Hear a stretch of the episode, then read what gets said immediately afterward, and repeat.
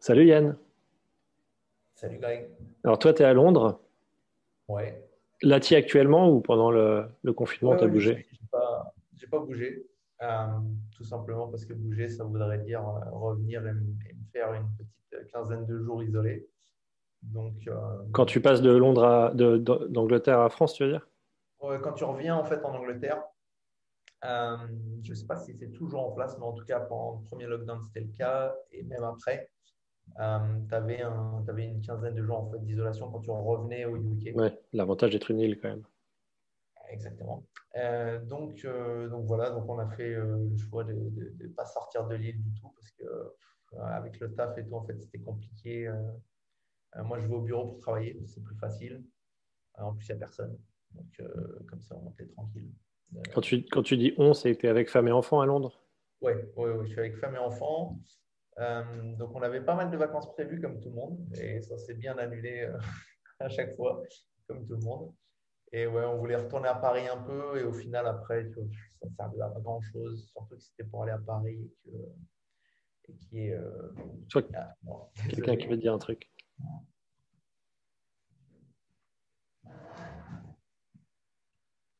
Et donc, tu disais, tu es, euh, resté sur Paris et tu vas euh, à Londres et tu vas au boulot parce qu'il n'y a personne et que c'est plus simple. Oui, il n'y a personne dans l'immeuble. Enfin, en tout cas, il doit y avoir peut-être 10 personnes en tout. Est-ce que... Ça alors que, je te dis ça alors que, euh, comme par hasard, ça s'agit derrière ce que tu as sur un gens qui arrivent. Ces gens-là, je ne les ai jamais vus.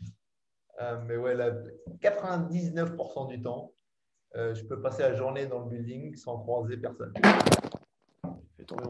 Du coup, c'est pour un peu de contexte, tu, tu fais quoi chez qui à Londres? Alors là, à Londres, je suis chez euh, une agence qui s'appelle Arbor, Arbor Collective.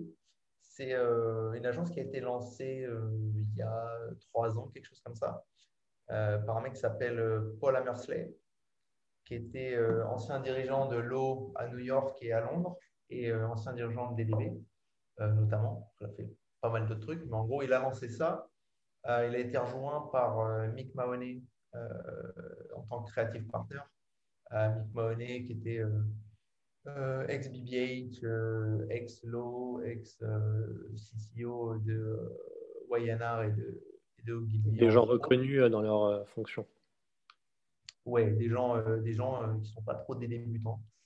Mick Mahoney, entre autres, c'est le mec qui a fait The Man Who Walked Around the World, Johnny Walker, entre autres. Donc, pas trop des débutants. Et en strat, en fait, ils ont été rejoints par un mec qui s'appelle Kevin Chester, euh, qui a été pendant euh, un très très long moment euh, le head of planning de, chez Wyden Kennedy. Et après, qui était allé chez Ogilvy pour reformer le planning. Donc voilà, les trois sont retrouvés. Ils ont lancé un nouveau genre de structure. En fait, leur concept, c'est qu'ils s'associent à plein d'autres petites agences indépendantes. petites, pas forcément petites, mais en tout cas des agences indépendantes. Donc, tu vas avoir des boîtes de prod comme Unit 9 euh, ou euh, Just So. Euh, tu vas avoir des boîtes digitales, des boîtes de RP. en fait, combiner un peu tous les talents. L'union fait la force. Dans un collectif, ouais. Mais en fait, tu ne sois pas rattaché à toi, des grosses entités, façon Olivier, Avast et compagnie. Que ce soit un truc vachement plus flexible et un peu un cercle vertueux dans le sens où si toi, tu amènes du business à une des autres agences, euh, ils te reversent un fee. Et en fait, tu vois, c'est un peu, c'est pour encourager un peu le truc où, euh, où euh, je t'amène du business, derrière tu m'en amènes, et ainsi de suite. Et, tu vas essayer de faire travailler en priorité le collectif. Après, si tu sens que les membres du collectif ne sont pas adaptés à ce que tu veux faire, pour cette fois-là, tu n'as pas de contrainte en fait.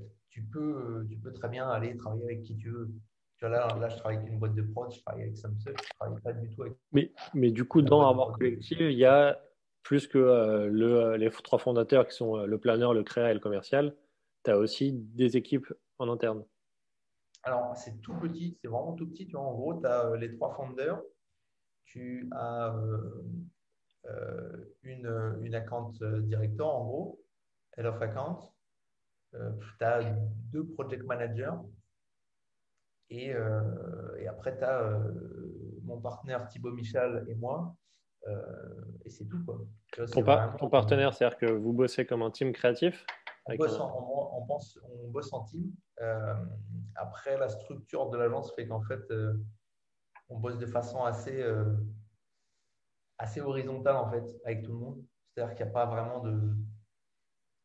C'est moins structuré façon agence classique où tu vas voir le DC, après tu vas voir le CD et compagnie. C'est on se pose avec, avec Mick, on discute et, on avance comme ça. Qui est aussi le lot des, des petites structures, de toute manière. Ouais, et, lui, il est... et lui, il est français? Non. non, non, ils sont tous. Euh, non, non, le, ton partenaire.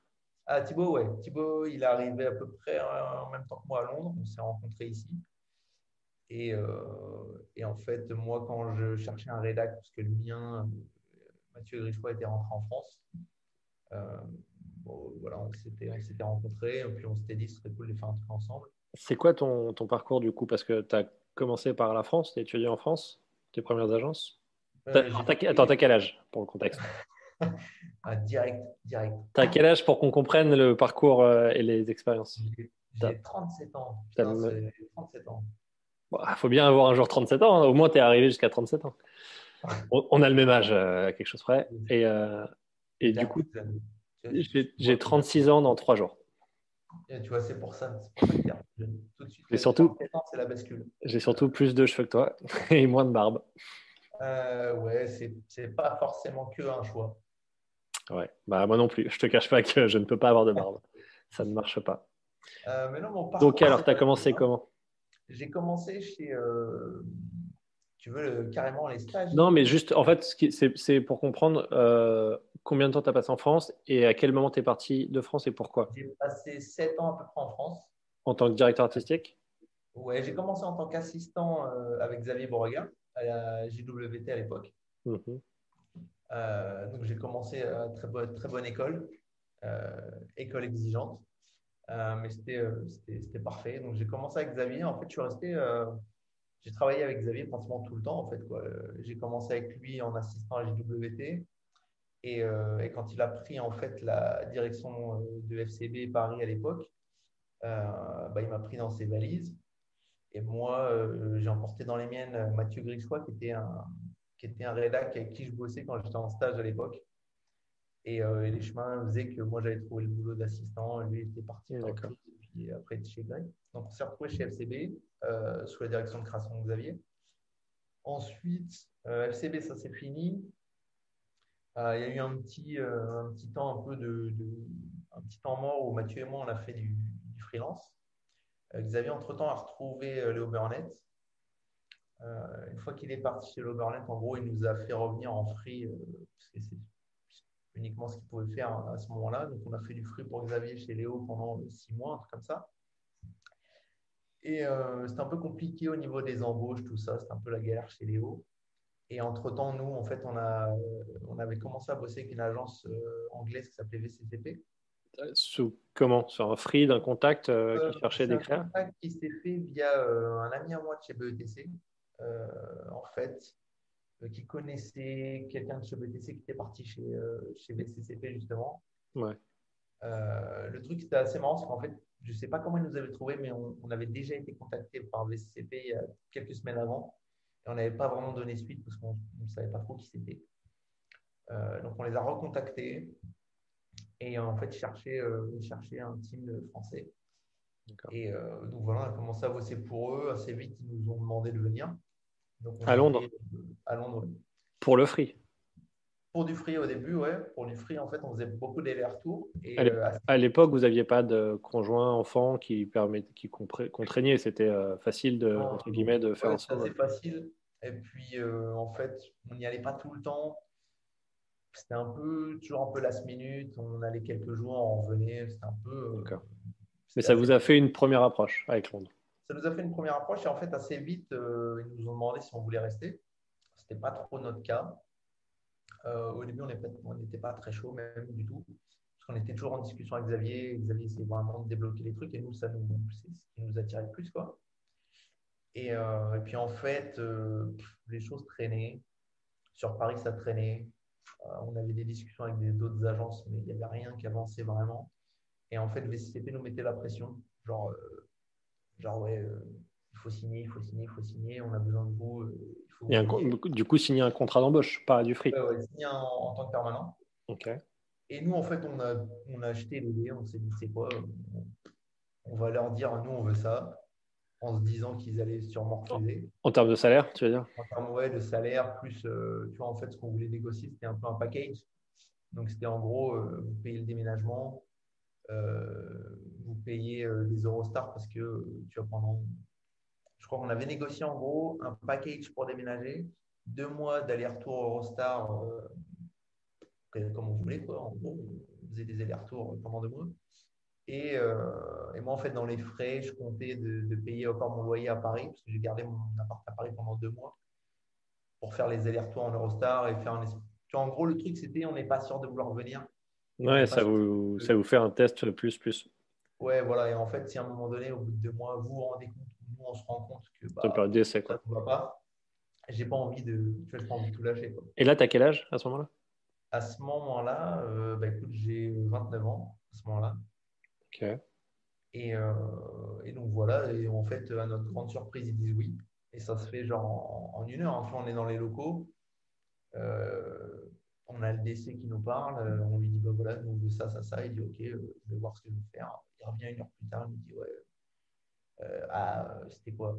En gros, ils ont enlevé 5000 du salaire pour les mettre euh, en plus dans le package de déménagement et tout, qui était un package où en gros, ils nous filaient de la thune, on faisait ce qu'on voulait avec.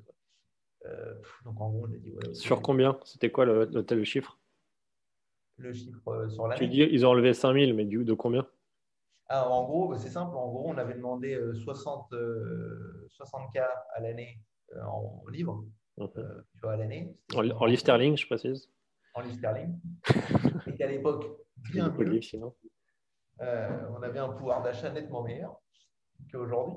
Euh, mais en gros, on avait demandé 60K et euh, ils étaient revenus en disant bah non, on va jusqu'à 55 et on met 5 dans les cas.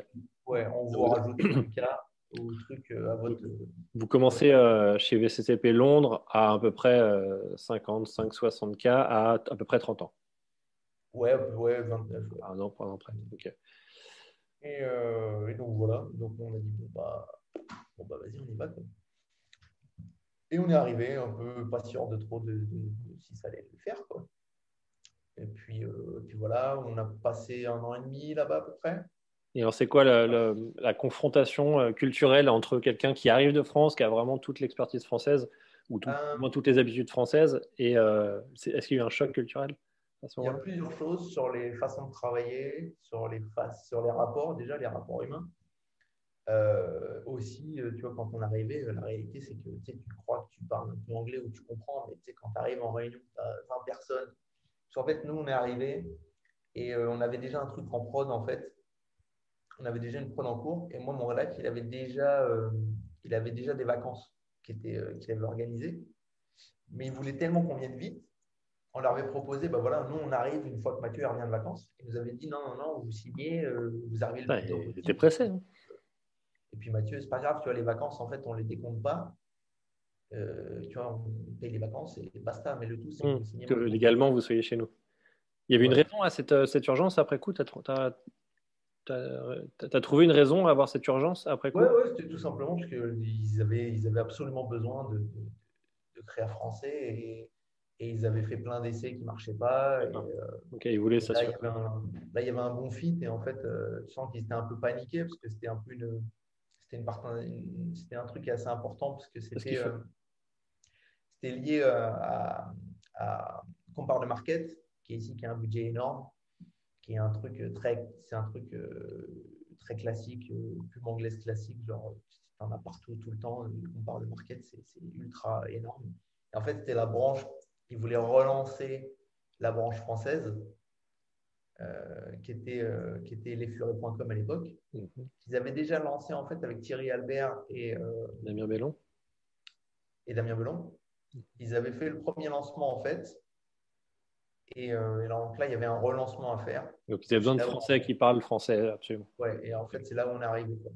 D'accord. Ils voulaient sécuriser ce truc super vite. Quoi.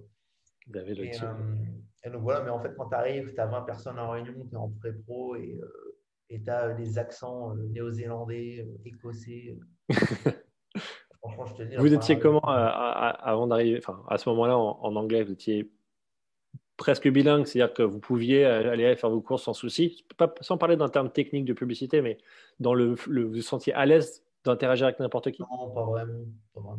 D'accord. Tous les deux au même niveau? Ouais, tu vois, on était, tu, tu, te débrouilles, tu débrouilles, tu fais des phrases, tu comprends à peu près ce qu'on. Oui, non, mais tu n'étais pas, t'étais pas serein, quoi. on n'était pas, on n'était pas, on n'était pas super à l'aise, quoi. Ok. Tu es, vachement conscient de dire des trucs qui sont pas. Tu es conscient de tes erreurs, en fait. Ouais.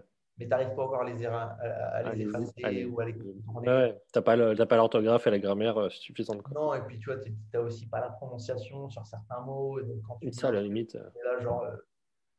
Ouais oui. bah, comme à l'inverse en anglais, quand tu prononces avec un accent très, très marqué, tu comprends même pas le mot alors que c'est le même mot en anglais. Bon, bref. Donc vous étiez un peu limite, mais d'un coup, grosse confrontation sur l'exigence de fluidité dans le marché londonien.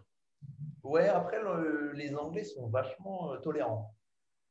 Ils sont vachement tolérants. Donc en fait, ça, assez vite, ça te met à l'aise, assez vite, ça te, ça te permet d'être efficace quand même parce qu'en fait, ils ils respectent le fait que tu parles une autre langue et que eux, pour la plupart, ils n'en parlent pas une deuxième. Pas du tout. Ils n'ont pas besoin, ils s'en foutent. Euh, donc ils respectent ça en fait et personne ne te fait trop sentir que, que, tu crains ou que tu dis n'importe quoi. Là où le français en fait te ferait souvent sentir que ah, maintenant c'est pas comme ça qu'on prononce, c'est comme ça. Hmm. Là, euh, c'est un bon côté, un mauvais côté, c'est que d'un côté tu peux risquer de pas trop progresser si tu fais pas attention parce que personne ne te flague rien. Mais de l'autre, par contre, tu te sens assez vite à l'aise pour. Tu peux, euh, voilà, tu peux y aller. Quoi. Dans des trucs. Quoi. Donc, pas avoir peur, même si on parle pas trop anglais, d'y aller. Quoi. Ça passe. Ouais, voilà. La réalité, c'est que tu es plus mal à l'aise quand tu parles anglais qu'il y a d'autres Français dans la pièce. Ouais. Quand il y a des Anglais. Oui, bien sûr, bien sûr. Bien sûr. Tu te dis, ouais, lui, il va, il va me prendre la ouais, C'est comme parler anglais devant ton frère ou un truc. Tu dis, ah, bâtard, tu vas me juger. Exactement. Donc, ouais, tu te confrontes à ça aussi, euh, à, à, plein de petits trucs de langage un peu genre. Euh, euh, nous, on a mis du temps à comprendre que quand les mecs ils disent hmm, interesting, ça veut dire qu'ils s'en foutent. Ça veut dire laisse tomber. Quoi. C'est la tartine de politesse. Ouais, en fait, la politesse euh, dans le milieu du travail, parfois, elle est poussée à un tel extrême que, ça vire à l'hypocrisie. Les mecs, ils te, ils disent rien de clair. Ils vont dire de développer 10 routes, euh, là où en fait, les mecs, ils, en aiment une.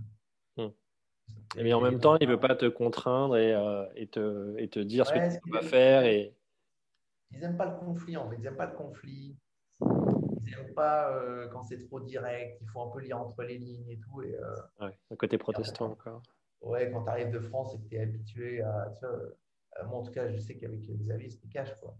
Genre, ça, c'est nul, ça, c'est nul. Il n'y a pas de. Oui, bah, globalement, tous les directeurs de création sont à peu près les mêmes à ce niveau. c'est clair. Quoi. les Français ont un, franc-parler du point de vue extérieur, en tout cas. Ouais, ouais, ouais. Donc, ça, c'est un peu, ça, c'est le truc qui est un peu compliqué parce que même toi, en fait, quand tu commences à être assez euh, direct, euh, ça les met un peu sur leur couloir, ils sont pas super à l'aise. Donc, faut toi que tu réapprennes un peu à comment parler aux gens. En vrai, euh, tu fais une bonne dose de massage au début des emails en disant euh, euh, euh, ça va dans la bonne direction, alors que tout ce que tu veux dire, c'est putain. C'est ce qui arrive derrière, mais ce qui rend le truc plus charmant. Mais ça, pour le coup, le freelance aussi, tu as un peu ça. Moi qui bosse en free et toi qui as bossé en free, c'est qu'à un moment donné, tu veux pas t'embrouiller avec des gens que tu, qui, s'ils veulent pas bosser avec toi, tu vois plus jamais. Alors qu'en agence, tu es obligé de rebosser ensemble. Et naturellement, tu as quand même une forme de politesse exacerbée parce que tu as des enjeux, même si c'est un peu hypocrite. Mais du coup, j'y retrouve un peu ce que tu racontes tu mets des formes. C'est clair que tu mets plus de formes. Qui, qui devrait être la euh, norme, hein. c'est juste euh, respectueux. De, tu un peu trop de formes. Mais là, c'est un niveau au-dessus. En fait, c'est que parfois, le fait de mettre des formes ici te, te fait perdre du temps parce que euh, tu réalises un peu trop tard que, que tu vois, ce n'est pas, pas vraiment le message que la personne essaie de te faire passer ou, ou toi, en tout cas, tu essaies de faire passer un truc. Et ouais, parfois, tu perds du temps. Il y a un espèce de truc ici où, où à pas se dire les choses Parfois, tu fais des réunions qui ne servent à rien parce que personne ose, vraiment euh, mettre les, points sur les i et donc euh, tout le monde se regarde un peu en chien de faïence et, euh, et, quand tu mets les pieds dans le plat, c'est pas super bien pris. Et du coup, après avoir fait VCCP, tu as bougé dans d'autres agences à Londres? Après, j'ai bougé chez Avas. donc, toujours avec Mathieu, on a bougé chez Avas. C'était cool. C'était en train de changer au moment où on arrivait. Il y avait une raison à partir de VCCP Ouais, en fait, VCTP, c'est très, euh, très formaté. Euh, c'est pour, pour, pousser le cliché, c'est et ils ont, ils ont des recettes sur, sur, sur des trucs et en fait, ils ne dérogent pas trop. D'accord, vous avez envie de voir autre chose. Ouais, tu vois, en fait, à un moment, surtout au moment où on y était, euh, vraiment, BCCP, c'est une machine. Tu vois, ils, sont, ils sont quand même assez gros ici. Ça doit être 600, 700 employés. Euh, peut-être, je ne sais pas exactement les chiffres. Oui, ils sont dans le top 5 des, des plus grosses agences. Ouais, tu vois, ils sont très gros. D'ailleurs, c'était assez étonnant quand on est arrivé, parce qu'on ne connaissait pas du tout. En fait, tu te rends compte que le truc il est énorme, qu'ils euh, gèrent des énormes budgets et tout. Et en fait, de France. Bah, ça n'existe pas en France. mais, mais tu vois, ils étaient à fond. En fait, les Meerkat, c'est tellement successful. Les Meerkat, donc c'est les furets. Les furets, ouais. Euh, la version anglaise est tellement successful qu'ici, en fait, c'est un modèle et euh, tu as beaucoup de clients en fait, qui venaient pour reproduire ce modèle. Bien sûr. Et euh, donc, en fait, tu te retrouves, tu fais un script et puis là, tu as, as, le CEO de l'agence qui est en copie et qui dit Bah ouais, mais en fait, on va changer le mec par un ours. Je dis Mais pourquoi? Enfin, c'est quoi, quoi la raison quoi? Parce que ça pourrait être une girafe, ça pourrait être ce que tu veux. Quoi. Mais les gens, ils aiment les ours. Il n'y a pas de logique, mais en fait, c'est ça juste que. Ça ressemble à quelque chose qui a marché. Truc un peu drôle, plus animal, égal, euh, truc que les gens vont bien aimer. Hmm. Bah après, c'est aussi le lot de tous les gros succès. C'est en France aussi, hein, quand euh, Buzzman faisait Tipex au tout début ou euh, Ogilvy faisait Marathon Walker, il y a eu un effet faites-moi le Tipex du machin. Et aussi, ouais, c'est Ouais, bien sûr. Et, en fait, à l'intérieur de l'agence, c'est très conscient. Et, et, par exemple, je me suis retrouvé plein de fois en pitch où euh, tu arrives avec des routes, et si tu n'as pas une route avec un animal, en fait, ils te le disent, ils te disent, ouais, non, fais-nous un truc avec un animal qui parle et en, gros qui débite le speech. Euh. Ah, bah ça, après, Astor Royer, ils l'ont fait chez Canal, chez BTC, ça a bien marché. Hein. Ouais, mais ils n'ont pas fait que ça. Ils n'ont pas fait tout. mais comme tu cites l'ours, c'est vraiment pour le coup assez connu en France. Euh, pour le coup, non, mais typiquement, en fait, l'ours, le coup du mec qui est remplacé par un ours, c'est à cause de cette, à cause de ce film. C'est à cause du film de Roy. Euh, et, en fait, tu vois, c'est juste les mecs, euh, ils, veulent reproduire des trucs et euh, ils, ont, ils, ont, trouvé le filon. Et donc, c'est un peu un one trick pony. Et, donc, tu vas vers, je, je, cut un peu pour, pour arriver sur Avas, mm. où tu passes deux ans. Ouais. Pareil, ça se passe bien et a envie de voir autre chose après deux, ans. Plus. donc, ouais, on, on, fait un an et demi chez BCP, on arrive chez Avas. Chez Avas, je crois que je vais y passer trois ans et demi, comme ça. Pour voir autre chose. Euh, le mec qui était arrivé en poste chez Avas euh, euh, nous plaisait bien. C'était un mec qui était, chez MVB Vidéo avant et qui venait pour prendre la direction de création, un mec qui s'appelait Marc Fervent. Et voilà, il y a eu un bon fit et on pensait qu'il y avait des trucs à faire parce qu'ils avaient des belles marques, mais qu'ils n'avaient pas vraiment encore, pas vraiment encore décollé. Donc on est allé là-bas et puis ça s'est pas mal passé avant qu'ils changent toute la direction. Euh, donc il y a eu un gros changement de direction. Et puis ça l'a pas du tout fait avec la nouvelle direction en fait qui était. Ava s'avait racheté une boîte qui s'appelait. je sais plus, je sais plus comment elle s'appelait. mais donc en gros les mecs qui étaient directeurs de création de cette boîte-là, qui était une boîte digitale surtout, ont été mis en place. Et en fait, bah, ça ne ça, ça, l'a pas trop fait. Euh, ouais, c'était pas. Et, pas... Du... Et, du... coup, vous êtes parti? Bah, Du coup, euh, mon rédac, lui, euh, s'est fait pousser dehors pour des raisons, tu vois, un peu à l'anglaise, des fausses raisons. C'était plus à la tête du client qu'autre chose. Et ça tombait bien parce qu'il en, il en avait marre d'ici, en fait. Il en avait marre, il voulait rentrer à Paris, donc ça lui a donné cette, cette opportunité. Et moi, je sentais que je n'avais pas, pas envie de partir encore de Londres. Euh, mais j'avais envie de partir d'Avas. Je ne savais pas trop comment j'allais faire en étant euh, solo. Donc, je suis resté un tout petit peu plus longtemps, le temps de un peu voir ce que je voulais faire. Et en fait, après, je suis parti chez euh, Mal, donc TBW à Mal, l'agence d'Apple. Media Art Lab. Ouais, Media Art Lab. parce que voilà, j'ai eu l'opportunité qui est arrivée. Et c'était euh, plutôt, plutôt très cool de, me dire tiens, on va aller voir ce que c'est. Là, on est en quelle année quand tu arrives chez TB euh... Il y a 5 ans? 3 ans? C'était en 2017, je crois. Il y a 3 ans. Et c'était facile de trouver du taf à Londres, comme ça, de passer d'une agence à l'autre? Londres, Euh, déjà, ça marche beaucoup à chasseur de tête, énormément. Là où à Paris, tu vas plus email les mecs en direct ou quoi, ici à Londres, tu peux assez vite aller sur des chasseurs de tête, ça marche très bien. Tu as des boîtes qui gèrent euh, la recherche de nouveaux talents pour les entreprises. Et, euh, et, en fait, ici, ça va, tout va assez vite. Quoi. Tout va assez vite. tu, tu, tu tous les contrats que j'ai signés, typiquement, tu vois, même mal, entre le moment où ils nous contactent, euh, euh, j'ai le contact, je crois que je rencontre euh, le ICD, je rencontre, j'ai un call avec la, chasse, la, recruteuse interne de l'agence et j'ai un call avec genre deux autres DC et en tu vois, deux semaines, c'est réglé. Quoi. Et c'est deux semaines parce que j'ai dû attendre de rencontrer ces gens-là, mais une fois que je les ai rencontrés, deux jours après, j'avais le contrat dans. dans et c'est toujours pour bosser sur des budgets français en tant que français ou pas forcément? Non, là, en fait, Avas, que ce soit Avas ou que ce soit. Euh, bah, déjà, même les CCP, on bossait sur les furets, mais en fait, on bossait sur tout, le reste. Oui, après, c'était une porte d'entrée, mais ensuite, après, c'était autant à l'international qu'à l'anglaise que s'il y a besoin en français. Oui, ouais, après, des VCCP, en fait, on bossait déjà sur des budgets, euh, des budgets UK, euh, des budgets internationaux. Avas, il n'y avait pas de question de budget français, en fait. On n'était pas du tout là pour ça. Ouais. Euh, donc là, on bossait que sur des trucs, euh, on a bossé sur du Durex à l'Europe, on a bossé sur euh, du Chivas, que ce soit pour le monde ou pour l'Europe. Donc il n'y avait pas du tout de, de trucs genre ah, parce que vous êtes français, on vous, met là-dessus. Il n'y avait pas ce truc-là. Et, et, à quel moment, du coup, tu t'es senti à l'aise en, en, anglais par rapport au débarrage? Ou tu te sens toujours aussi peu à l'aise? En tant que DA, déjà, déjà j'ai l'avantage que ce soit, tu vois, je ne sois pas jugé entièrement là-dessus. Mais en fait, je me suis senti assez vite à l'aise. Parce que, encore une fois. Tu as vu une progression de, ta, de ton niveau d'anglais?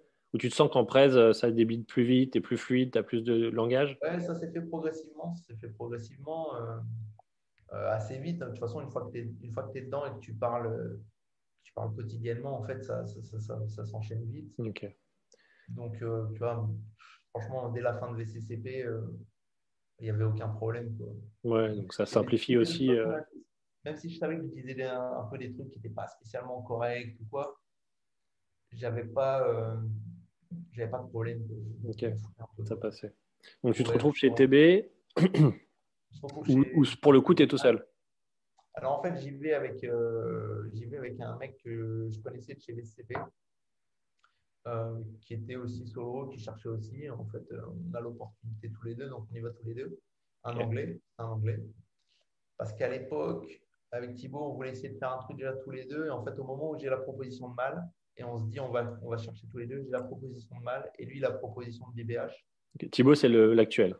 L'actuel, Montréal actuel. Il a une propale de BBH aussi. Mm-hmm. Euh, et, donc chacun, on se dit bah, moi j'ai envie d'aller voir ce que c'est Apple et lui il a envie d'aller voir ce que c'est BBH. Donc, euh, donc, faisons comme ça. Euh, donc je me retrouve chez Apple. Et là, ce qui se passe, c'est que ça va assez vite. Je me retrouve assez vite sur mon premier brief, c'est le brief de la Coupe du Monde pour Apple. Donc tout de suite, euh, tout de suite un, assez gros truc pour, pour, pour la marque. Et euh, ça va durer, je vais rester là-bas un an et demi. Un mix entre, tu fais assez vite le tour. Parce que le monobudget, c'est les mêmes, c'est les mêmes réflexes, c'est la même façon de d'approcher en fait les idées. Euh, ils sont un peu vachement dans le truc, euh, tu colles un nom connu avec, euh, avec un mec qui fait de la musique ou quoi, et ça fait une idée. Et que l'agence anglaise, en fait, elle n'a pas autant les mains libres que ça. Sachant que TB à Mal, c'est distinct de TB à Londres. TBW. Pas de relation avec TB. C'est deux agences distinctes qui ont des groupes, enfin disons, salariés distincts. Tu pas de contact avec TB. Le groupe TB peut faire appel à toi. Euh, tu peux être appelé. C'est euh, l'agence d'Apple, euh, c'est plus Apple que TB. au sens. Ouais, c'est plus, plus, Apple. En vrai, c'est ça. Quoi. Tu fais que ça, tu vois que des gens d'Apple. Il n'y a pas de. Et, et, du coup, après TB Mal, tu arrives chez le. Chez Ligas de l'année. Ligas. Donc en fait, avec Thibaut, on se dit, bon, bah, ouais. lui, il a fait. Moi, j'ai fait le tour. Lui, il se dit, moi, vas-y, on va essayer de faire un truc tous les deux. Et, euh, en fait, euh, c'est pareil. On a Ligas de Lainé euh, comme, comme, comme opportunité. Franchement, que ce soit. En tant que team créatif, toujours. Ouais, en tant que, en tant que team de DC, en fait. Parce que chez Mal, j'étais déjà à cheval, chez, même chez Avas, en fait. À la fin d'Avas, j'étais déjà à ACD sur Citroën. Euh, ensuite, je passe chez Mal, je suis euh, à cheval entre Creative, ACD. Et, et, donc, on passe d'essai chez, chez Ligas, mhm. Qui sont dans une situation particulière où ils veulent reformer le, un département créatif parce qu'ils sont dans une mauvaise situation. Ça fait, des années qu'ils n'ont rien fait de, de terrible. Quand tu connais l'histoire de l'agence, la, de c'est une belle agence avec un bel héritage. Et je pense qu'ils sont un peu paumés en route.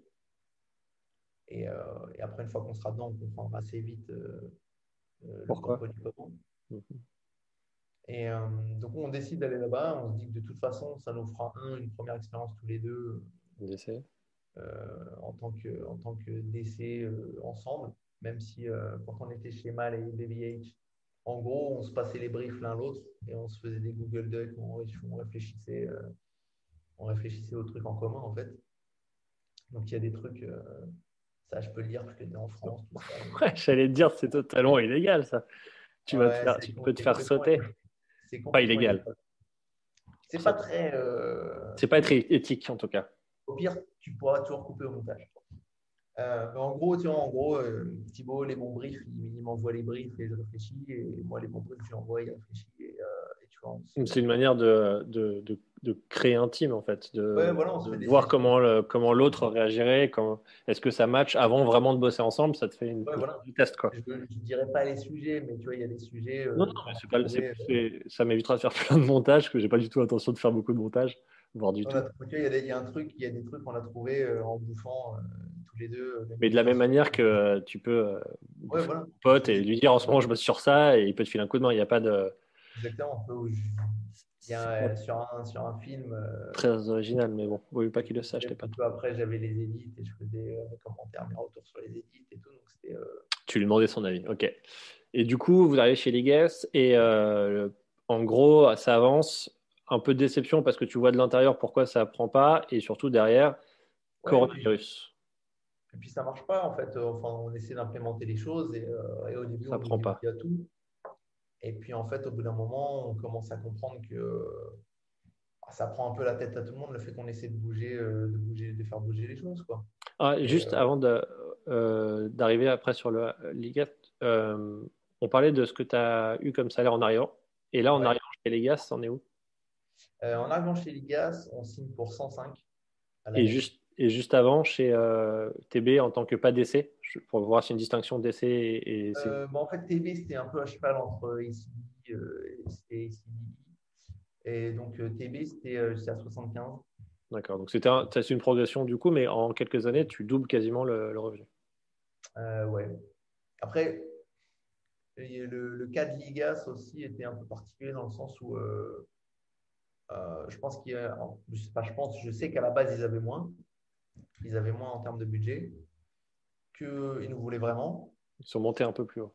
Ils sont montés plus haut et qu'il y avait aussi une problématique de. Euh, euh, ils avaient besoin en fait de, Ils avaient vraiment besoin de gens, ils étaient très sexy. Et donc, à un moment donné, il fallait commencer à reconstruire, il fallait commencer à réattirer les gens. Et, euh, mais du coup, vous, vous valiez à peu près ça 90, 100, euh, 1000 euh, livres sterling à, à ce on était, on était à la recherche, euh, C'était ça votre tarif on, on, était dans ces eaux-là. Et euh, donc, on signe pour 105. Est-ce que c'est un. Pardon, je te coupe, c'est important l'argent parce que les gens en parlent jamais, donc c'est ce que je ne fais pas. Et du coup, est-ce que c'est un bon salaire, ça, à Londres? Ouais, ouais, ouais Un bon salaire euh, expat ou pas expat, hein, juste euh, des mecs de 30, t'as quoi, as 35 ans à ce moment-là, 36 ans? Euh, Ouais, 35. Après, quoi, on va dire à 35 t'es brouette, 100 000 livres, un peu plus en euros du coup, c'est 110, 115. c'est un bon salaire, c'est la moyenne, c'est. Par rapport à qui en fait Par rapport, aux... gens qui sont à Londres et qui ont le même poste dans d'autres agences. le même âge. Quoi. Par rapport aux gens qui ont le même poste dans d'autres agences, c'est plus ou moins dans les mêmes eaux. D'accord c'est plus ou moins dans, dans ces C'est pas exceptionnel et c'est pas euh, minuscule non plus. Non, c'est pas exceptionnel. Euh, je pense que ta, ta fourchette, en fait, euh, elle commence à 90. tu parles en brut ou D'accord. je parle en brut. Et il y a beaucoup de taxes par rapport à la France ou c'est l'équivalent? Un peu moins. Un peu moins. Tu es moins taxé par les impôts, un peu moins, c'est pas non plus, pas non plus vachement moins. Mais, euh, mais en fait, tu as beaucoup de choses qui se rééquilibrent. Par exemple, euh, le transport sera payé. Euh, oui, mais je parlais plus des taxes de brut net, tu vois, les trucs sur lesquels tu n'as pas la main. Après, aller bosser en vélo. Un petit peu moins imposé. D'accord. C'est pas le double que la France, quoi. C'est voilà. mais je, ouais, je pense que c'est un salaire dans les, dans les, tu vois, dans la fourchette plutôt milieu de fourchette mais qui correspond à une moyenne des Anglais.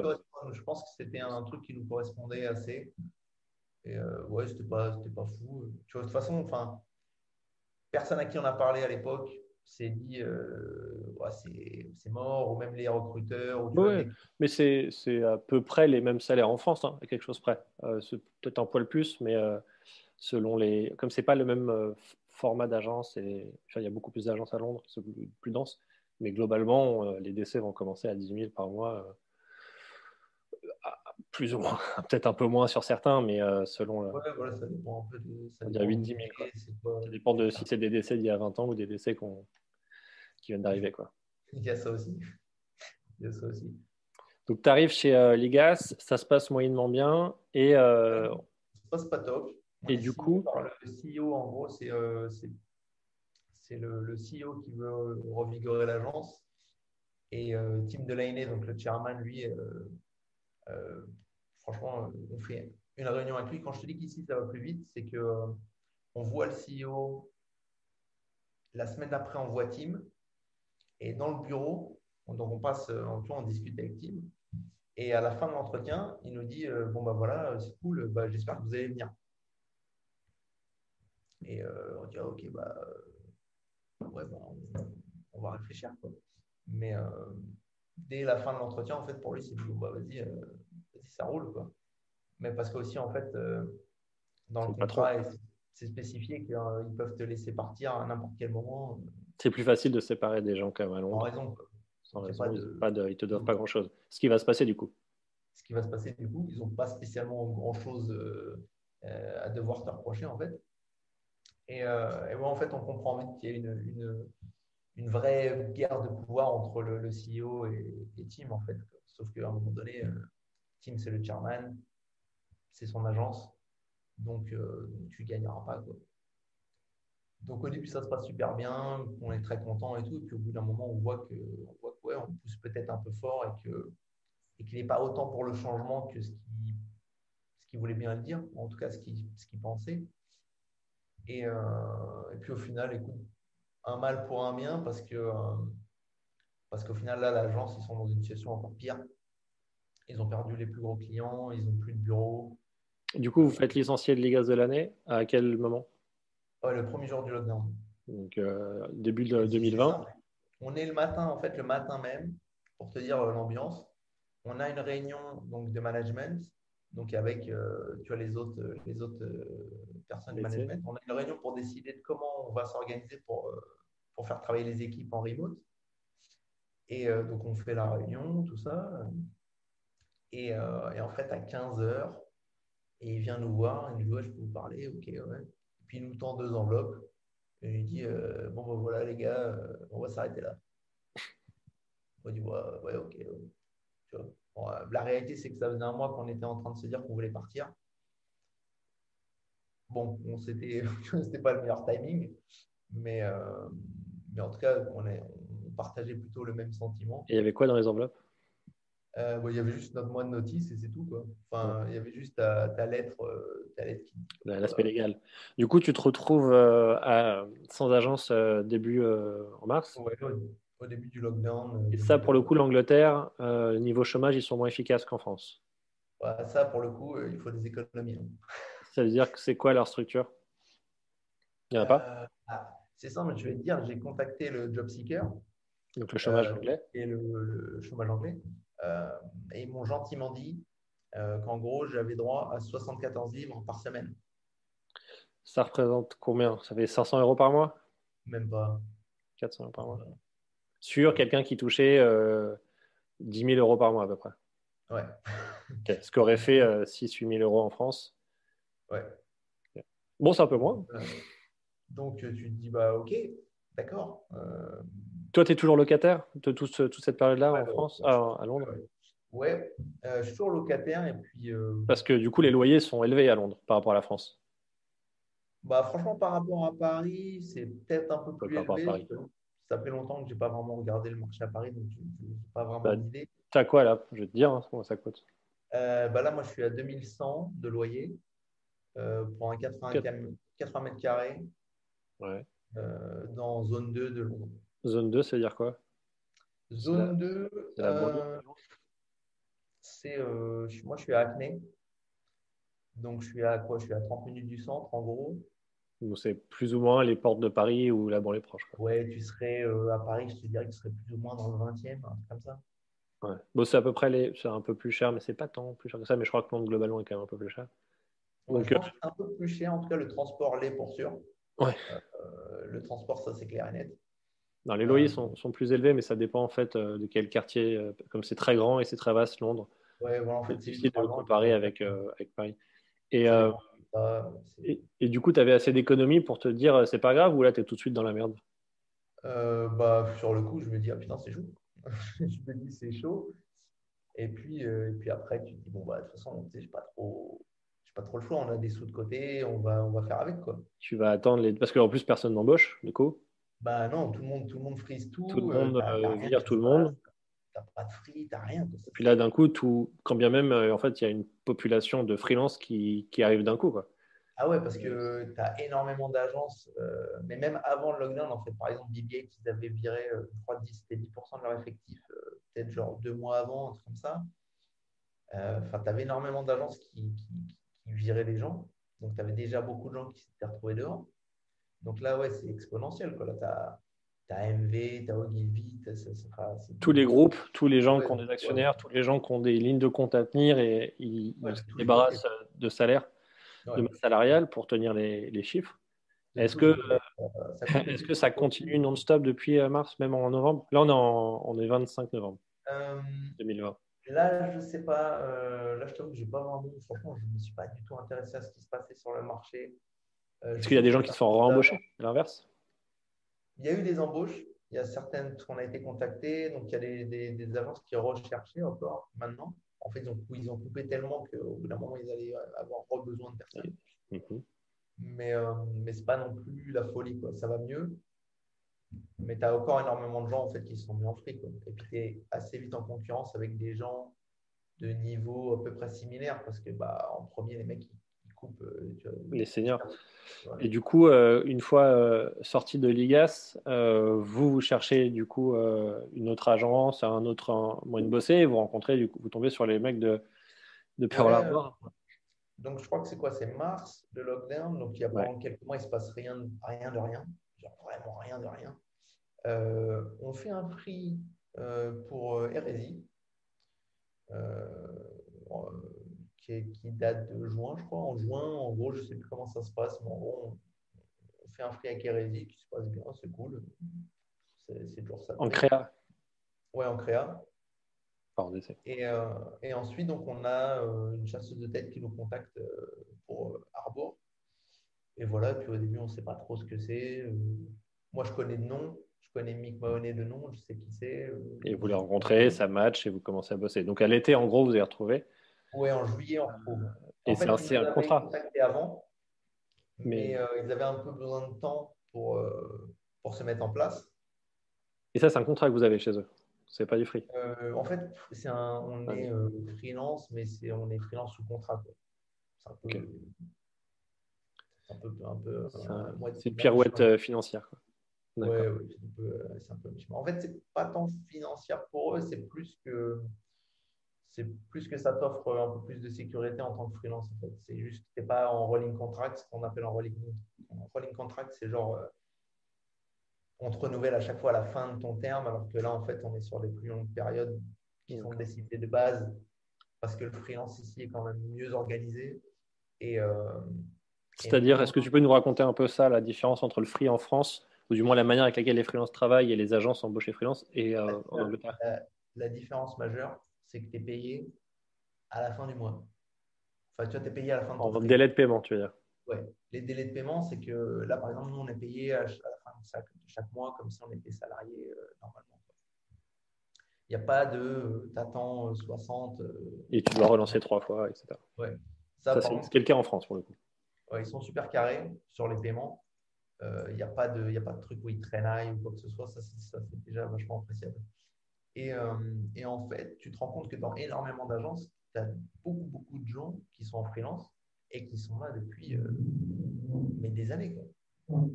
J'ai vu des gens à base qui étaient en freelance depuis deux ans, des gens chez Moser qui étaient en freelance depuis un, deux, trois ans.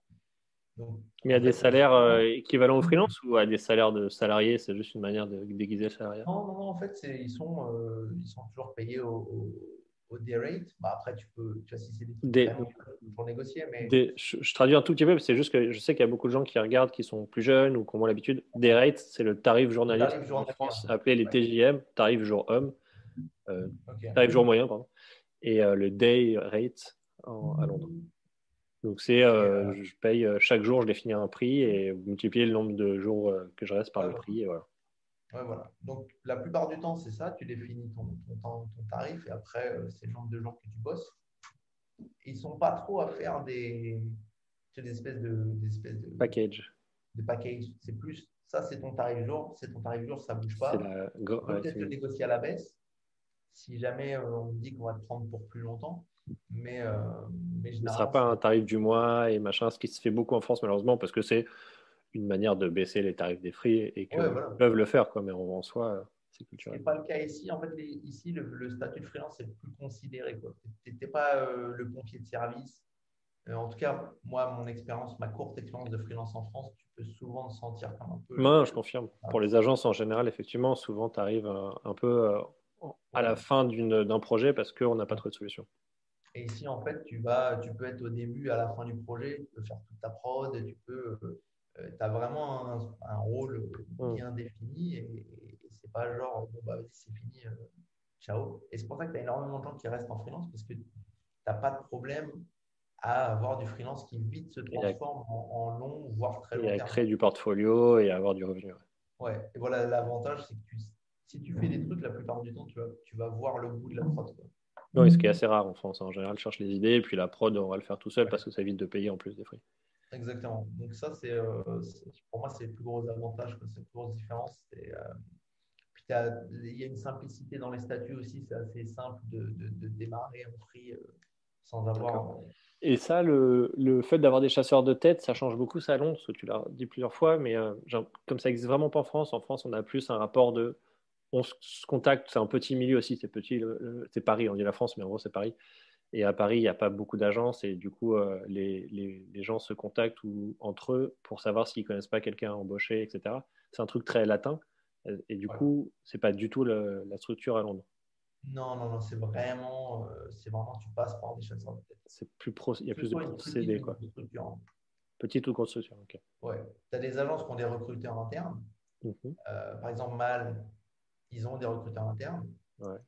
Euh, mais sinon, ouais, c'est des chasseurs de tête. En fait, euh, tu peux te prendre la tête à email les gens en direct, mais la réalité, c'est que tu n'as pas souvent de réponse, que la plupart des gens ne sont pas spécialement au fait euh, de ce qu'ils ont besoin ou de combien ils disposent. Et en fait, ils délèguent tout ça aux, chasseurs de tête. Et est-ce que c'est un avantage au sens où les chasseurs de tête, du coup, ils te disent tu vaux tant pas 3000 euh, mais 5000, tu machin, ou eux, ils ont leur, euh, leur budget et, ils contactent que des gens qui sont dans leur budget. En fait, par rapport à ton portfolio, ils voient dans quelle tranche tu vas te situer, par rapport à ce que tu veux aussi. Et puis après, c'est aussi, euh, à un moment donné, ils ont aussi un taf, ils essaient de placer les gens. Il faut aussi se méfier et, tu vas essayer de, faire la balance entre leurs intérêts et les tiens. parce que parfois, ils vont essayer de te vendre un truc où ça, ça te correspond pas ou c'est pas le oui, leur objectif, c'est de, de, placer des gens, c'est pas que toi, tu sois quelque part. Après, il y a vraiment des bons chasseurs de tête où euh, tu as des discussions super constructives, où, où, les mecs te servent bien. Et, euh, mais ça rend le truc assez simple parce qu'en fait, voilà, tu t'en rencontres. Et puis, euh, et puis voilà, après, tu sais que. Tu conseilles. pardon, je te coupe. tu, laisses, tu, laisses, tu laisses un peu le truc venir, quoi, dès qu'ils ont des trucs un peu intéressants. Tu conseillerais de rencontrer qui, du coup, comme chasseur de tête, qui aurait ce truc de, discussion il y, a des, il y, a des, agences de chasseurs reconnues des agences, des agences comme Major Player, par exemple. Tu peux en citer deux, trois, comme ça les gens peuvent se renseigner. Euh, donc Major Player, c'est une bonne agence de, de, recruteurs, euh, notamment un mec que j'aime bien là-bas qui s'appelle Will Knox, K-N-O-X. Euh, sinon, après, c'est plus ces derniers temps, j'ai plus dealer avec des freelances, en fait, des indépendants, que des agences, mais je n'ai pas, pas trop les noms en tête. Je pourrais toujours te faire un petit follow-up avec le nom des agences de recrutement. Mais sur LinkedIn, franchement, c'est assez facile de les, de les trouver, de rentrer en contact avec eux et ils sont toujours, euh, sont toujours un peu, on cherche de nouveaux talents pour, euh, pour, combler, pour combler les trous. Et euh, il y a beaucoup de. on parle de chercher des talents pour combler les trous, avec quand même cette spécificité d'être français. Il y a beaucoup de Français dans la pub à Londres Pas énormément, non. Pas énormément. Parce que des Français à Londres, ça, il y en a. Ça, il y en a plein. Ça, il y en a plein. Tu passeras pas un jour sans entendre parler français. Ça, c'est sûr. Dans la pub, euh, non, il n'y en a pas beaucoup. En tout cas, en créa, il n'y en a pas beaucoup. En créa, oui, j'entends créatif. Euh, il y en a euh, un ou deux chez Moser, je crois. il y en a quelques-uns, mais c'est vraiment, on doit être une dizaine, un truc comme ça. Ça ne doit pas être énorme. C'est pas énorme. C'est très peu pour une grosse structure comme Londres et un gros marché comme l'Angleterre.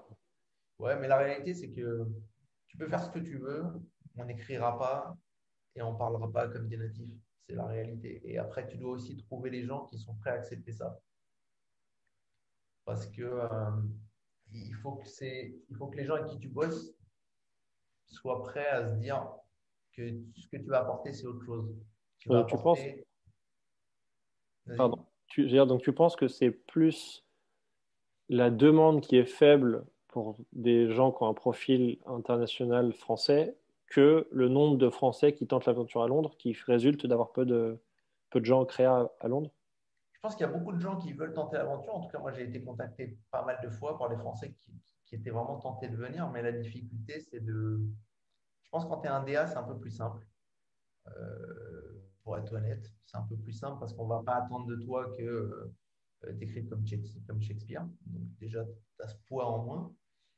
Mais je pense qu'il y a beaucoup de beaucoup de gens en fait qui sont. Euh, si tu rencontres pas la bonne personne, moi j'ai déjà été dans des cas où les mecs disaient ouais euh, c'est cool, euh, j'aime bien ce que tu fais, tout ça, c'est cool, mais par contre moi en fait j'ai besoin de quelqu'un qui va qui va crafter des lignes en anglais, qui, va comprendre des subtilités très anglaises en fait, parce qu'à un moment donné la culture rentre en jeu et, et tu as les références, des choses comme ça. Oui, il faut être, euh, tout est question d'être ou, ne pas être. Oui, exactement. Euh, et, en fait, si à un moment donné, euh, les mecs recherchent ça, ils ont besoin de ça, tu peux être, tu peux être qui tu veux. Si tu n'as pas la culture, tu n'as pas la culture. En fait, c'est la réalité, elle est là. Et nous, on a eu la chance, avec mes différents partenaires, de rencontrer des gens à chaque fois qui étaient. Que ça n'intéressait pas spécialement le fait qu'on ait, qu'on ait la culture anglaise. De ce qu'ils voulaient, c'est que justement, on apporte quelque chose de différent. Et, et qu'on apporte des concepts et justement qu'ils puissent parler de façon super euh, universelle à tout le monde. Quoi. Ok. Euh, est-ce que tu as un, truc qui te manque? Ce serait quoi les, les, les best practices euh, anglaises qu'on pourrait importer et à l'inverse, les best practices françaises qui te manquent? Alors, je trouve qu'en France, on est plus efficace. ça peut pas être je trouve qu'en fait, en Angleterre, il y a beaucoup de réunions qui se font pour rien, où ça discute beaucoup pour rien. Euh, je trouve qu'en France, euh, quand, on, quand on pouvoir bouger vite, en tout cas avec les gens avec qui j'ai travaillé, euh, quand avec des gens qui savent prendre les décisions assez vite, ça va vite. Ici, j'ai souvent trouvé que les process traînaient un peu en longueur, dû, dû au fait que tout le monde avait envie d'être gentil je trouve que les DA euh, français, euh, je parle pas de moi, hein, mais euh, en tout cas, la, formation de direction artistique en France, c'est quand même un autre niveau. Dans quel sens? Dans le sens où tu as un DA français, la plupart, il sait tout faire. Mieux, un meilleur niveau que les Anglais en DA. C'est rare, c'est rare d'entendre ça, parce qu'il y a quand même l'image de, d'un niveau d'exigence dans le graphisme, le design publicitaire anglais plus élevé que français. Ouais, mais ça, c'est ça, c'est dû au fait que les agences anglaises fonctionnent avec des studios en fait. Ils ont ici ce qu'on appelle les, studios, qui sont en fait des pools de designers. Euh, et en fait, tu as, euh, euh, je sais pas, tu vois, chez Avast, tu avais 15 ou 20 designers sur une grosse table.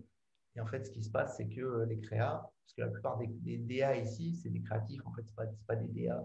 C'est que les mecs, ils vont juste voir. C'est des, des, publicitaires, c'est des gens qui ont des idées, qui le formulent. Et après, ils. Ils un, un designer, ils vont me dire, ouais, j'ai besoin de ça. Et après, tu as des niveaux. Tu en as qui sont quand même des bons directeurs artistiques, mais tu en as beaucoup qui. Euh, Il y a cette possibilité, mais.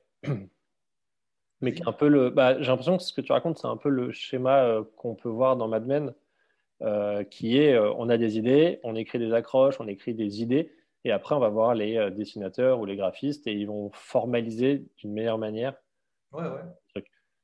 Euh, ça, parce que donc après, plus ou moins exigeant, le DA est plus ou moins exigeant, plus ou moins efficace, et a plus ou moins des gens avec lui. Mais tu peux déjà avoir ce truc-là de dire, je suis pas très bon en DA, mais c'est pas grave, parce qu'il y a des bons euh, graphistes, designers qui font les designers sont vraiment bons.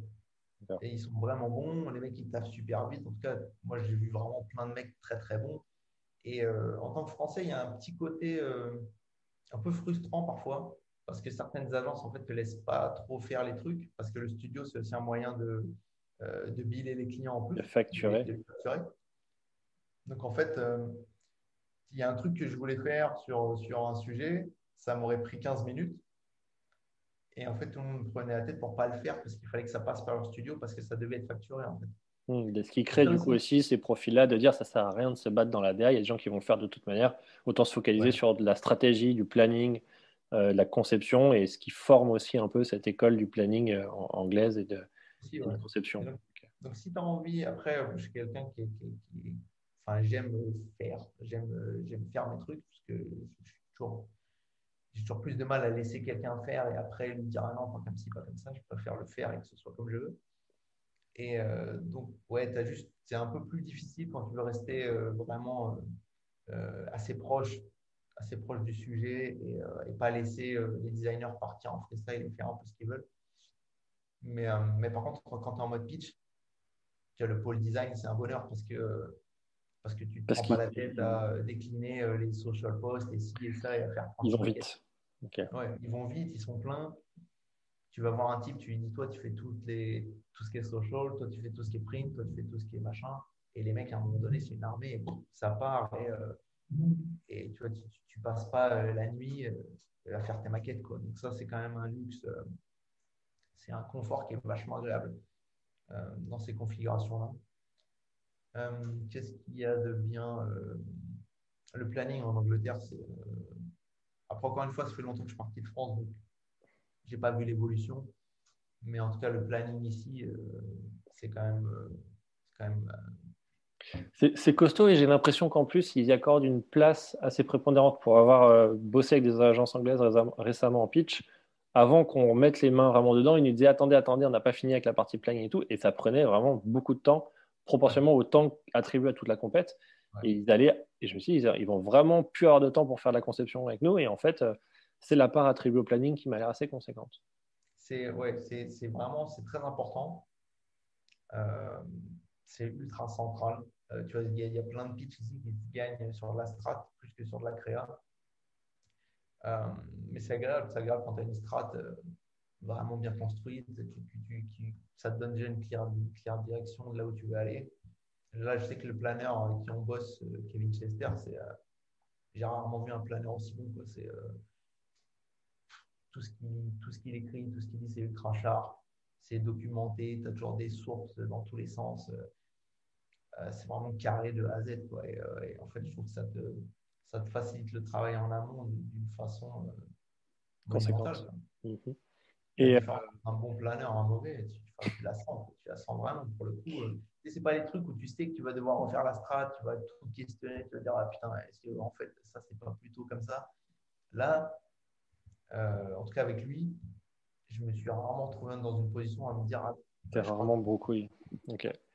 Et, euh, et qu'est-ce qui te manque du coup? Euh, je crois qu'en fait, ce qui manque, c'est. Euh, à part le franc-parler. Ouais.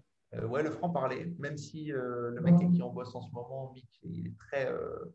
Français. Il a une réputation en fait d'être très difficile ici. Et je pense que c'est parce qu'il a un management un peu plus latin qu'anglais. Donc je pense que les gens ont un peu du mal avec ça. Mais moi, j'aime bien. mais sinon, après je t'avoue qu'il n'y a pas grand-chose. Euh, et, qu'est-ce qui te manque euh, culturellement en dehors de la publicité de France? Ouais, c'est plus, ouais, plus, Paris. Paris, la ville en elle-même, euh, ça manque. Juste d'être dans Paris, de me balader dans Paris, d'aller d'un point A à un point B en marchant et pas en me disant ça va me prendre une heure et demie. Parce que Londres, c'est grand. Ouais, Londres, c'est grand. Franchement, il y a des moments, c'est trop, trop grand. Donc, euh, se sentir un peu chez soi. J'aime bien la vie de quartier de Paris. J'aime bien l'atmosphère de la ville. Paris, ça a quand même une atmosphère particulière. Londres, c'est un peu, c'est ultra morcelé. Donc, tu as vraiment différents moods dans différents endroits. Euh, les gens aussi, euh, tu vois, forcément, tous mes amis, la famille, tout ça, ça manque forcément. J'ai. Ta, ta compagne, elle est anglaise? Non, elle est française. Française. Elle est française. Et du coup, vous avez une envie de revenir en France? Euh, On a eu vachement envie euh, pendant longtemps. Euh, je crois que j'ai saoulé tous mes potes à dire pendant très longtemps non, mais je vais revenir. Là, je, là, je vais revenir. Mais déjà, un, c'est dur en fait de rentrer. De trouver du travail, tu veux dire?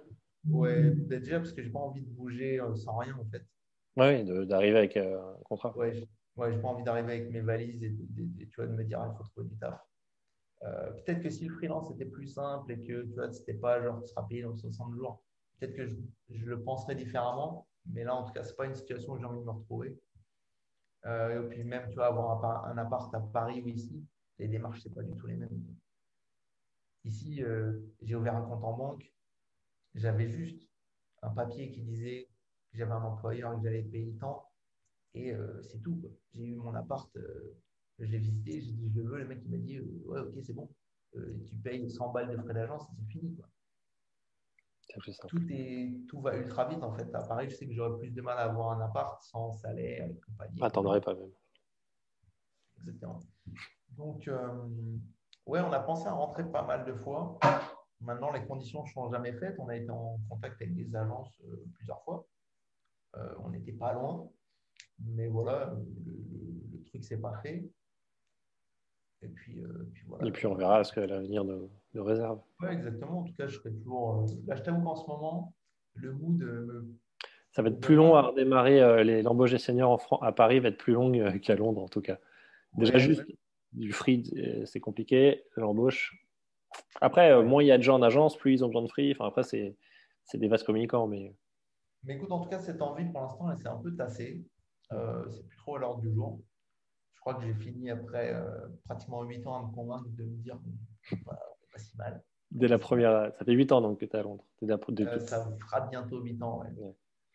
Euh, donc finalement, peut-être que je commence Peut-être qu'on peut continuer.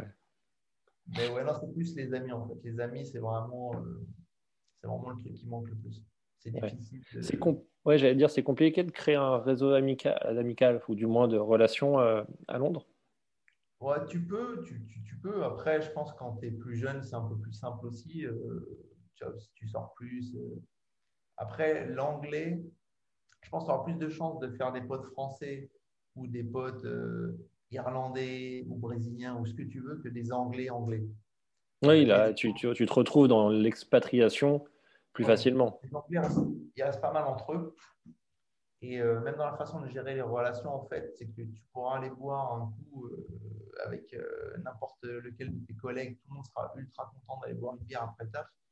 Mais euh, pour aller plus loin en fait dans les rapports, c'est euh, ça, ça, un, peu plus, un, peu plus, un peu plus difficile. Ouais, c'est plus difficile. et puis voilà, après, moi personnellement, je n'ai jamais trop voulu traîner avec les Français ici parce que, bah, tu vois, si je suis venu en Angleterre, ce n'est pas spécialement pour, pour recréer une mini-France. Ce n'est pas, trop mon, pas trop mon truc. Mais du coup, tu n'as pas d'amis, parce que tu n'as ni les Anglais ni les Français. Ou alors tu es avec des Italiens et des. C'est un Anglais qui ne se considère pas anglais.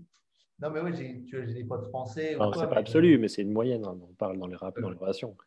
mais c'est pas de. En tout cas, je ne cherche pas les groupes. Euh, je connais des gens qui sont que entre Français, qui, entre Français. Bien sûr, mais c'est la facilité.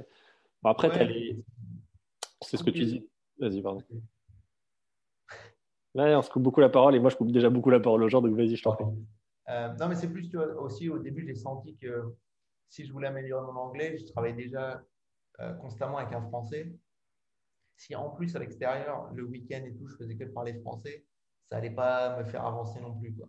Ouais, bien sûr. Oui, et puis la, maîtrise de la langue permet aussi du coup euh, de bouger d'une agence à l'autre, de créer du réseau, etc. C'est bien plus intéressant. Puis après, je suis quelqu'un de très, euh, peut-être un peu particulier, mais je suis arrivé à Londres assez tard, donc en fait, j'avais déjà mes amis qui étaient un groupe d'amis ultra solide depuis des années dans un sens, j'ai pas besoin d'amis, quoi. Je les ai déjà, c'est juste qu'ils sont pas là. Ils sont pas là. c'est des amis WhatsApp, quoi. Donc j'en ai quelques-uns ici et ça me va. Et je suis pas, suis pas quelqu'un qui. Et puis, après chacun a ses raisons et ses envies, mais en plus, comme tu es un père de famille, tu n'as pas non plus la même disponibilité euh, que. Euh, pas. Mais tu auras du coup les parents des, de l'école comme copains maintenant. Ouais, mais non, je suis pas trop le genre qui, qui s'occupe de ses enfants. Ouais, les gens viennent me parler, en fait, je ne réponds pas spécialement. C'est la, c'est la grosse barbe et l'air, bourru. Je ne suis pas trop. Euh, en fait, c'est méchant, mais ça ne m'intéresse pas trop. Ça. Ça viendra. Ou pas, comme tu fais bien. Les, small talk anglais, franchement, je n'arrive pas. J'arrive pas.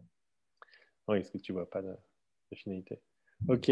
Euh, bah, merci Yann. On a beaucoup. Euh, Écoute, de rien, j'espère que c'était. beaucoup euh, raconté Londres. Est-ce que tu aurais des conseils du coup pour des gens, des juniors ou des seniors d'ailleurs? C'est plus souvent des juniors et des middle qui voudraient venir en soi à Londres, mais qui, qu'est-ce qu'ils pourraient faire ou les conseils? Je pense qu'en amont, il faut prendre contact avec les chasseurs de tête.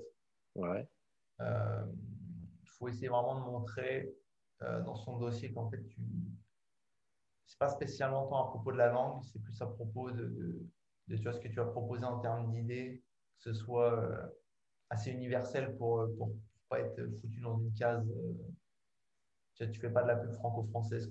Si, si tu es français ici, il faut que tu arrives à t'ouvrir sur des trucs qui peuvent être euh, un peu compris par tout le monde, d'avoir des références internationales. Et, et, puis pas trop se prendre la tête. C'est-à-dire que ça prend du temps, qu'il faut être mieux sur place en vrai en vrai, vaut mieux se dire. Euh, Prendre des vacances à Londres pour aller rencontrer les agences. Rencontrer des gens et, euh, euh, et, j'essaie de bosser comme ça. la porte d'entrée par le free, c'est pas mal parce qu'ils utilisent beaucoup de free. Tu auras moins de, auras moins de problèmes à, ce que les mecs se disent tiens, on va tester en free plutôt que de se dire ouais, je finis un contrat. et là, actuellement, Londres, c'est comment niveau lockdown? Niveau euh, confinement? Euh, Écoute, le deuxième, les gens s'en foutent pas mal. Euh... On que c'est général. Ouais, ouais, non, mais ah, dans mon quartier, c'était la folie. Je suis sorti faire les courses, il y avait un monde pas. Mais en, gros, c'est ils te demandent de te confiner si tu arrives de l'étranger. Et après, vous, en interne, il n'y a pas tant de. Si ce n'est les rassemblements publics, il n'y a pas tant de contraintes bah, tu as les magasins qui sont fermés, tout ça. tout ce qui rassemble du public, c'est pour l'instant c'est fermé. Mais le... Et autant le premier lockdown, c'était plus ou moins bien respecté. Autant là, tu sens que dès que c'est le week-end. Ça s'est décontracté, ouais. Tu as beaucoup, beaucoup de gens dans les rues. Euh, euh, ok. Euh, c'est comme ici. À part le fait que les magasins soient fermés, tu vas sur Shoreditch un samedi. Shoreditch, c'est peut-être pas le meilleur exemple parce qu'il y a beaucoup de. Mais tu vas vers les parcs ou quoi tu as énormément de gens. Mm. Tu pas vraiment, as plus l'impression que c'est un jour normal euh, plus qu'autre chose. Quoi. Ok. Et vous avez des, euh, des contraintes de, euh, d'attestation, de machin? Non, c'est aussi parce qu'il n'y a pas trop de contraintes. Non, mais ça va avec le tempérament anglais. En fait, ils n'ont pas envie trop de t'imposer des choses. Ils disent, tu vois, faut pas aller au travail, mais si tu veux aller au travail, tu peux y aller. Mm, les masques, c'est dans les magasins, mais si tu ne mets pas de masque dans les magasins, en fait, il n'y a personne qui vient dire quoi que ce soit. Oui, c'est ça aussi qui fait qu'il y a plus de monde, c'est qu'il n'y a pas trop de bâtons. Quoi. aussi sur, euh, sur, sur le, bon sens des gens. Et sur oui, c'est plus nordique comme approche. Euh, c'est ce qu'ils racontent souvent avec la Suède. Après, c'est aussi des endroits où il y a plus d'espace, il y a moins de rassemblements euh, très, très en étoile, comme on peut l'avoir à Paris ou dans les quartiers très denses de Paris. Sûr que si tu vas au parc au Chaumont, c'est pas la même chose. Bah ouais, et puis, et puis il faut se rendre compte qu'à Londres, les parcs ils sont immenses et ils sont euh, dans Londres, quoi. C'est pas au bord de, de- de- comme à Vincennes et Boulogne, quoi. Ouais. Bah, T'en as beaucoup, c'est dans la ville, et puis comme tu dis, c'est tellement plus grand que tu vas jamais te retrouver dans les configurations de rue euh, parisiennes. Très, très, très dense, quoi. Ouais, là, tu Ouais, là, as de l'espace, quoi. Donc, euh, il y a ça. T'as un euh, petit euh, point météo. euh, la, la vie à, à Londres, c'est sur. Il fait nuit tôt.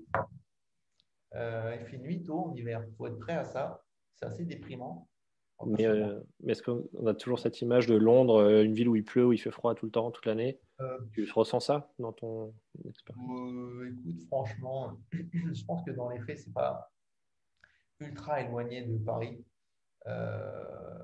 Je crois qu'il pleut pas forcément plus, c'est plus qu'il pleut peut-être plus longtemps d'un coup.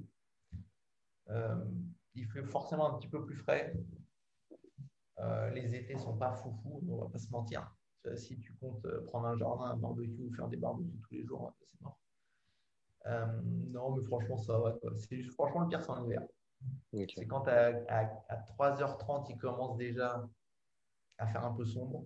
Ouais, mais ça, c'est Quatre l'hiver euh, à. Paris aussi. hein, on n'est pas... Pour le coup, Paris-Londres, euh, géographiquement, c'est pas très éloigné euh, à ce Non, mais en fait, avec le décalage horaire, Ah oui, c'est vrai que vous avez qu'une un heure. mais tu vois, quand à 5h30, il fait nuit chez toi, ici, c'est à 4h30. Ouais, c'est vrai qu'il y a un petit décalage. Très bien. Donc, Ok. euh, ouais. Mais sinon, non, franchement, euh, ça va. Si tu as survécu à la météo à Paris, il fait moins chaud en été, hein, c'est tout. Ouais. Mais tu as plus de place pour chiller dans les parcs. C'est l'avantage. Merci Yann De rien. pour toutes ces euh, expériences partagées. À plus. À plus.